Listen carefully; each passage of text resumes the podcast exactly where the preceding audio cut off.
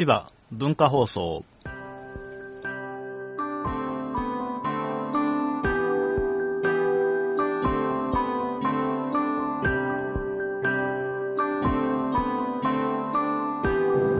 はい、どうもどうも、こんばんは。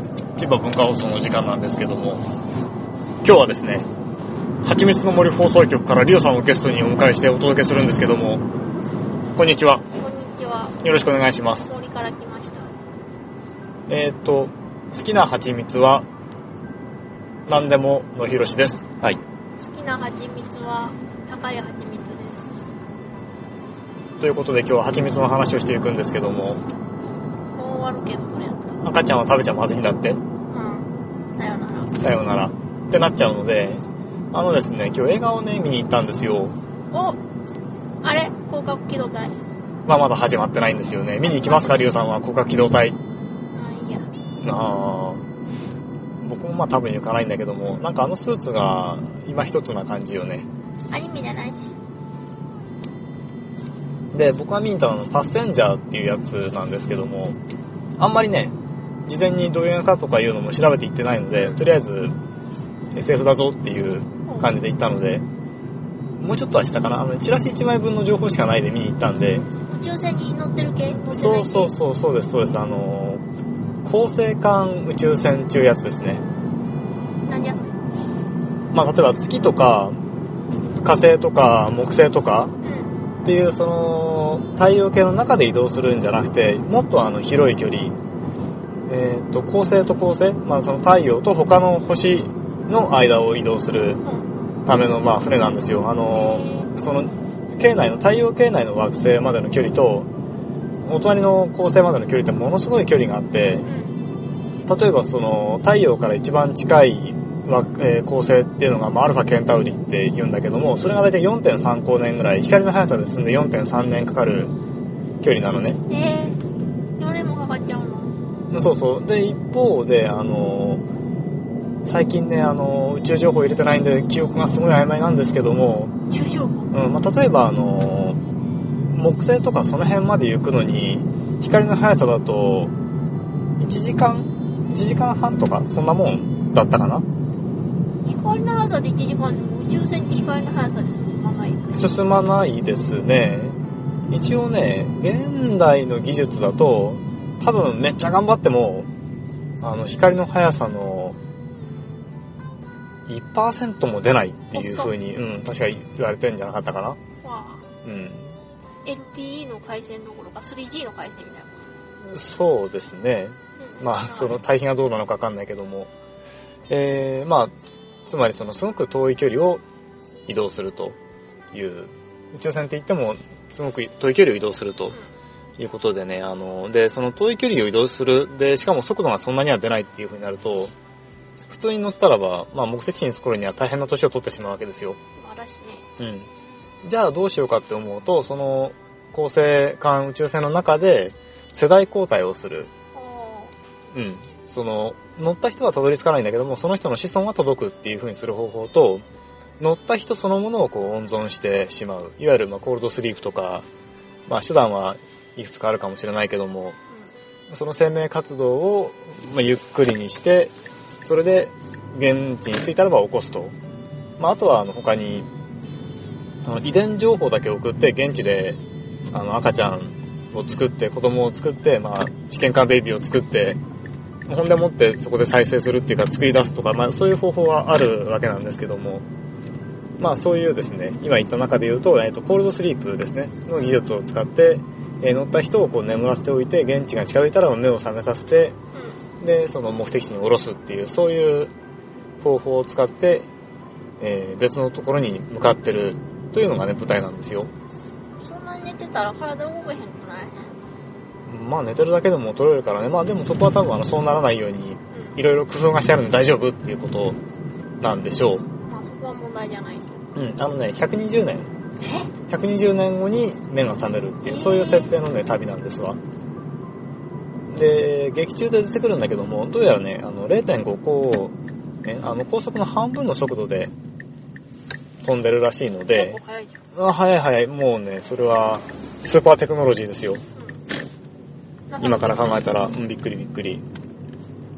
でもって、えーその、まあ、なんか60光年ぐらい先の惑星で、なんかね、惑星の名前も出てたけど、ちょっと、あの、星系の名前も出てたけど忘れちゃった。うん。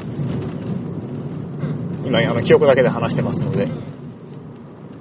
で、まあ、それで、まあ、民間企業がその商売としてやってる、そういう移住事業なんだよね。だからお金払うと、その、移住船に乗せてもらえて、で、新天地で目を覚ますことができるっていう、そういうサービス。それいっぱい乗れんの？乗れる乗れる。5000人、え？5000人乗りで、うん。で、あと、まあ、クルーが258人乗ってると。でも全員寝ちゃうんでしょ？で、寝ちゃうね。っていうやつでね。で、まあ本当はその120年経ったらは目が覚めるはずなんだけども、まあその中の人には目が覚めてしまうと。で、まあ、まあ AI がこういて、まあ、ホログラフが出てきて、あの、おはようございますと。あの、覚醒したばっかりはいろいろ記憶が混乱したりとかするから、うんたらかんたらっていう風にまあ、インストラクションしてくれて、で、起きて、まあいろいろその説明画像とか見せられるんだけども、なんか明らかにこうみんな集まって話を聞くようなスペースなのに自分一人しかいなくて、おどこ行っても人がいないっていうような状況で。なんか自分だけが手違いで目が覚めてしまったっていうのがわかると。で、目的地までのまだ4分の1ぐらいしか来てないと。うん。90年、90年しないと目的地まで着かないし、他の人も起きてこないっていう状況の中で目が覚めてしまった人が、どうなるのかっていう、そんなね、お話だったんですけども、筋トレとかするのかね。筋トレはまあ、なんか、サンドバッグぶったぶん殴ったりとかしたんですけども、あとバスケやったりとか。ワンオンゼロ。そういえば寂しいね。うん、そうなんだよね。で、1年、一年間ね、頑張ったんですよ。一人で。一人で。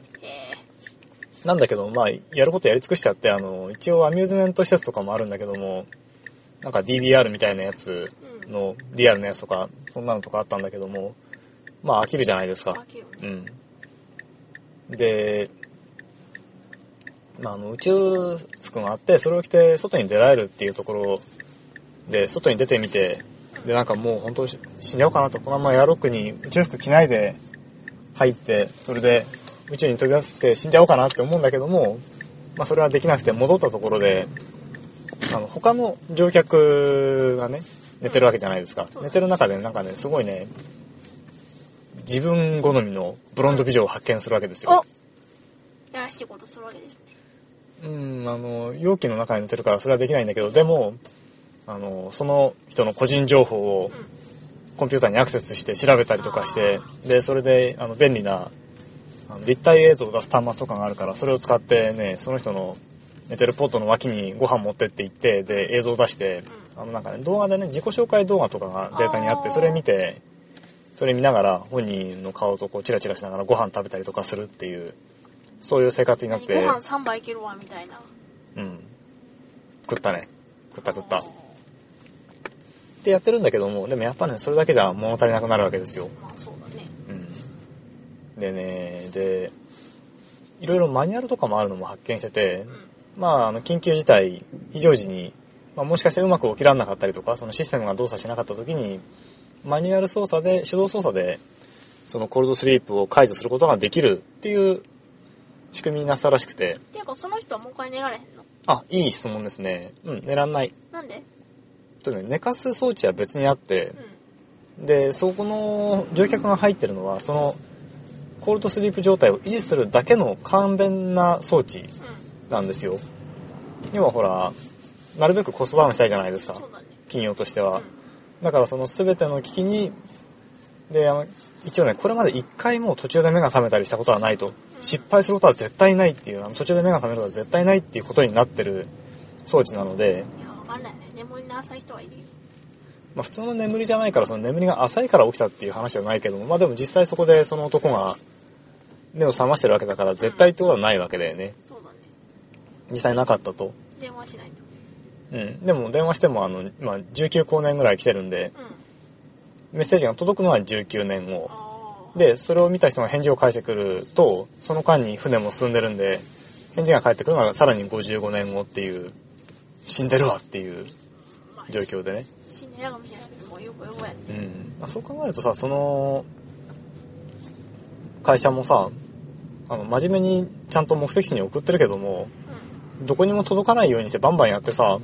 なんか十分お金稼いだところで、はい、父さんって言って逃げちゃえばいいんじゃないかっていう気がしないでもないですよね。そうだね。だってクレームが来るのは、がさ、そうみんな、これ120年後につきますっていう話になったら、着いた後で、何も言ってこないおかしいんじゃないっていう風になるまでに120年の余地があるわけだもね。そうんだね。どうでもできる。そう、とんでもない詐欺ができますよ。うん。で、それは悪徳会社のせいで目が覚めてしまったからね。なんかね、後でわかるんだけども、あの、単純なクロックモジュールの故障とか言ってたよ。絶対にそれ今までに同じようなこと起こってんだろうって思うよね。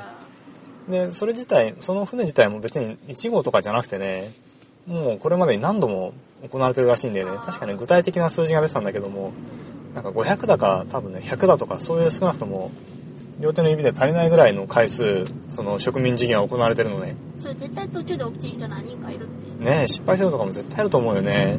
まあ、あるいはそういううことがあった上で対策をしてるから、これは大丈夫っていう、そういう言い方なのかもしれないけども。連絡届いてんだけじゃん。うん。あの、握りつぶすだろうな、そういうのはって思うよね。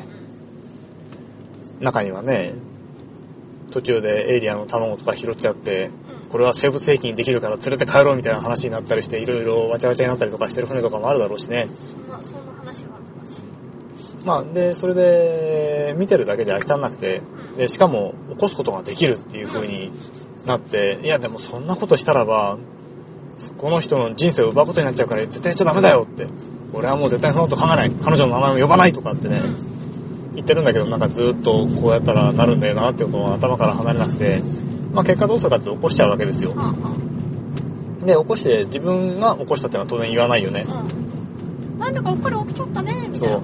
そうか、君も不幸な事故の被害者なんだねっていう風なあ顔をして、で、まあ、あの自分はもう先輩すること何でもかんでもやってきたっていう、試せることは全部試したよっていうことで、まあその、同じ悲惨な境遇のものとしてね、あまあだんだん仲良くなっていくわけですよ。うん。まあそのうち血をとかしちゃったりとかするわけですよ。すり鉢効果ってやつだよね。そう、すり鉢効果。すり鉢。ごまをする。こますうん。まあなんだけども、まあやっぱバレるわけですよ、それは。ああ。あなたが起こしたのね、みたいな。そうそうそなんてことをするの、ジョニー。う。いや、本当はまあジョニーに近いジミーなんだけどう。ん。で、まあ、その後、まあ、事件とかが起こったりするんだけどさ、まあ、それで、もしも、バレなくてさ、うん。ずーっとそうやって、二人で暮らしてったにしてもさ、うあの、映画の終盤の話はこれ以上しないんですけども。うん、まあ、か、一人で、多分一人ではさ、生きていけないじゃない？その環境の中で。でね、ご飯もね、あんまりね、ろくなもん食えないんだよね。まあ、ご飯なんか置いてないわな。うん。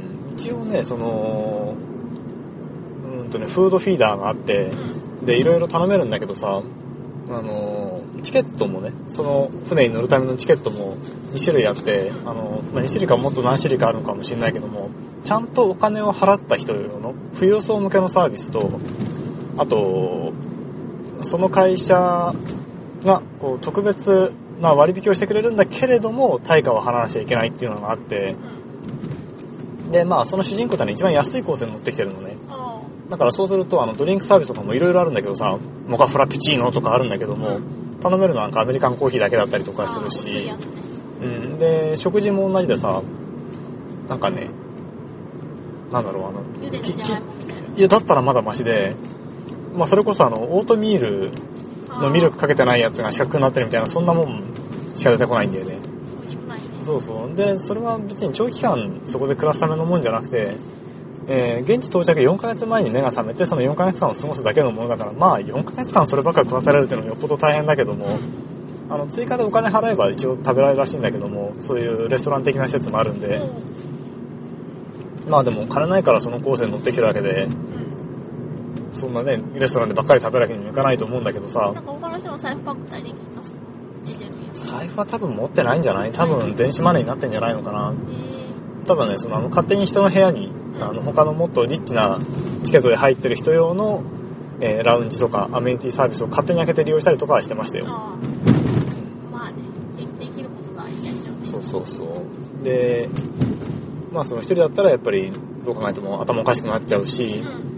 で、二人になったらばさ、大丈夫かっていうと、まあ今回その、お話なので、その二人になって、その二人がすごい気が合うというか、まあ、お互いに、まあその愛し合えるような範囲のさ、なんかその人格的な差異しかないわけだけどさ、大体そんなところでたまたま二人がさ、片方が見た目に惹かれて目を覚まさせたりとかした日にはさ、うん。まあ多分どっちかがどっちかは気に入らないわけじゃないまあ、まあなんだったら両方とも思ってたのと違う、その起こした方も思ったのと違うってなるし、起こされた方は当然何この男キモいって、いつもこっちの方ばっかり見せキモいとかなったりとかするわけじゃないそうだね。最後みたいな。うん。で、まあある程度最初は、でもしょうがないな、この二人しかいないし、ここにいる中で一番マシな男だわってなるとか、っていうのはあるかもしんないけども、でもなっても、だんだんとさ、体験が変わったりとかもするしい、や、無理だもん、無理うだよ。ん。で、しかも二人しかいないからさ、なんかやっぱだんだんと、飽きるね。うーん、まあ、タガが外れてきたりとかもするしさ、っていう風になってくると、二人で、その先、死ぬまで一緒にいるのってさ、それ一人の時となんか、あんま変わんないんじゃないかなっていう風に思うんですよね。最初はいいけどね。うん。環境の変化もないから別に。そうなんだよねしね。そうそうそう。これ地獄だよね。うで、まあ、その中にあの AI とかも一応あるんだけどさ、ガイド用の AI とかもあるし、あとあの、バーテンロボットっていうのがいて、まあ一応その会話らしいものはできるので、その、いろんなパターンがあって、それに応じてそれっぽいことを言うだけだから、あの、本当の意味での知能はないっっていう感じなんだけど、見るからに、その場その場での会話は成立するんだけども、それがなんか長期の、あの、記憶として、記憶としては一応あるのかな？あるんだけども、なんか、その考えて言ってるわけじゃないから、約束だぞって言ったとしても、それを約束としてちゃんと守るとも限らないし、そうん。あくまで約束だぞっていうの話をこの間しましたよね、みたいな話をしちゃうと、うん。他の人が約束だぞ、このことは秘密だぞって言ってたことを、そういえばあの秘密のことはどうなったんですかとかなんか言ってきちゃうとか、そんな感じの、かなりね、あの、そんな大したことはない。うねん。ここもコストを削減してるなっていう感じのやつなんだけども、まあよくできてるけどね。まあそんな中で本当にね、生きていくのは大変だなと、あのー思いましたよと。だから、どう考えても、あの、二人で、いつ二人になっても、で、その、残したっていうことがバレなかったとしても、もう、その残り90年っていうところで起きちゃった時点で、あの人の人生は終わりだったんだなって思うと、なかなか悲しい映画ですね。まあ僕はそういうあの、実際問題としてはそういう悲しい話だったというふうに思ってますよ。その映画上のあー演出でどうなってるかっていうのはまだ別の話としてね、映画上の演出やったら感動的なやつになってるやんな。ハッピーエンドになったりとかまあ大体するんだろうけどさ、絶対ハッピーエンドちゃな。うん。そうね。でもね、まあ、まあまあ、まあまあ面白かったですよ。はい。という話でした。それじゃあまたね